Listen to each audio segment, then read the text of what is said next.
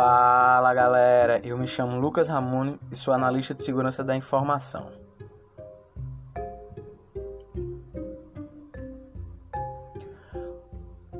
Hoje estou trazendo mais uma ferramenta para vocês, a Nuclei. Essa ferramenta é bem legal, pois ela é usada é, nas primeiras fases de, de pentest, né? No caso a gente usa ela no reconhecimento eu achei ela bem legal porque ela procura. É... Ela faz uma varredura muito rápida, já testando os CVS. Que são tipo assim. Como é que eu digo assim? No caso, as mais testadas, mais usadas no momento. Como é que eu digo isso? No caso, assim. Ela não, eu não sei se ela pega as mais recentes mas pelo que eu tô vendo aqui, ela foi atualiz... ela é muito atualizada, então ela foi atualizada dois meses e tem uma aqui de 14 dias. O mais longo dela é 14 dias, pô. Correção de caminho de modelo de núcleo de exemplo do Docker.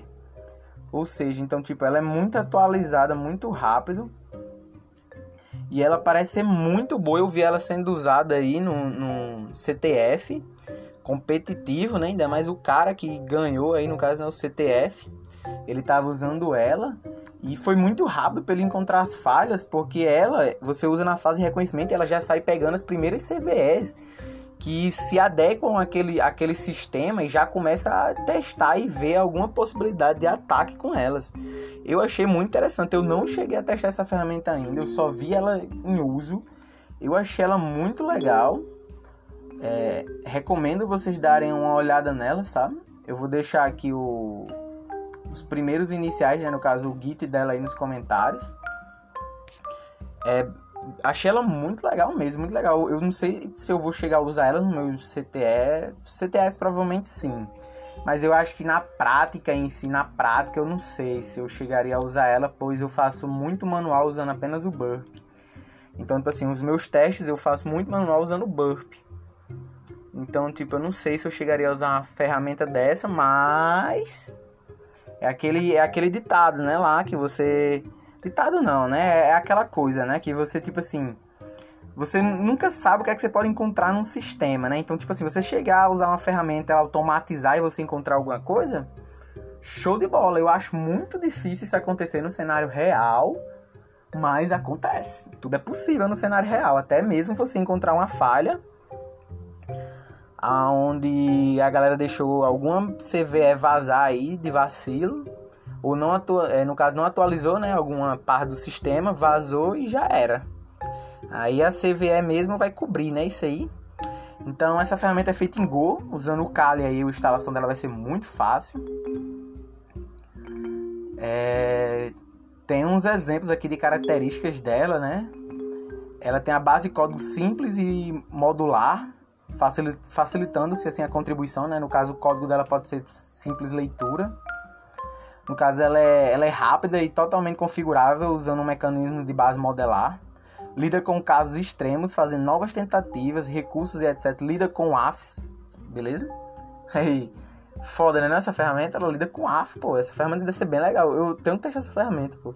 Porque eu achei ela muito legal, mas eu não, não, não tive assim.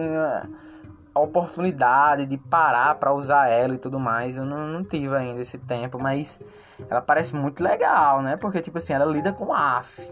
Ou seja, ela parece uma coisa bem legal, né? Mas uma funcionalidade dela que ela é de correspondência inteligente para varreduras de zero falso positivo. Acho que é 0D aqui no caso quis dizer, né? Essa tradução. Que no caso eu tô traduzindo aqui, né? Pra tentar entender, né? Para zero falso positivo scanner. Não sei muito bem o que é que isso quer dizer, né? Mas ela tem esses quatro vantagens, né? No caso aqui, menos H você consegue verificar, né? No caso. Ah, parece que ela tem uma. Ela consegue. Burp Collaborate. Ah, parece que ela tem uma extensãozinha no Burp, ou ela faz comunicação com Burp. Olha aí. Tem a descrição aqui, bandeiras, ela tem algumas funcionalidades, né, aqui.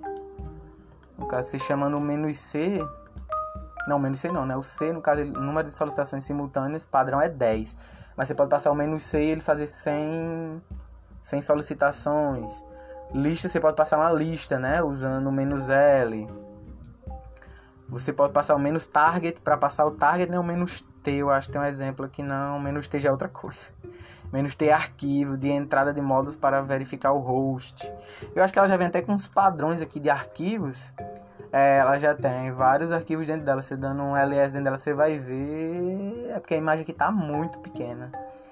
Mas eu acho que ela já tem alguns arquivos para você usar que são de principais ataques, né? Aquelas principais informações que você já pode usar.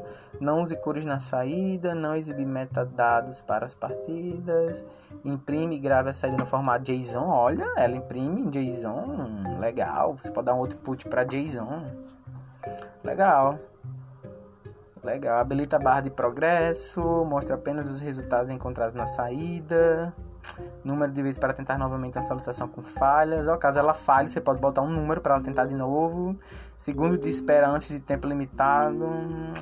Log de rastreamento. Gravidade. Execute modelos com base na gravidade. Cara, ela tem muita coisa. Ela conecta ao proxy, legal. Essa parte eu gosto muito. Essa parte conecta ao proxy, porque dá pra ficar vendo no burp. As requisições que ela faz e depois testar, né? Aqui mesmo no, no guia você vai encontrar é, instruções para instalação, também é muito fácil. Não vi muito problema nisso. Ah, você pode baixar as atualizações direto por ela mesma. Você pode dar menos update templates. Você pode baixar ou atualizar os modelos de núcleo usando menos template flag.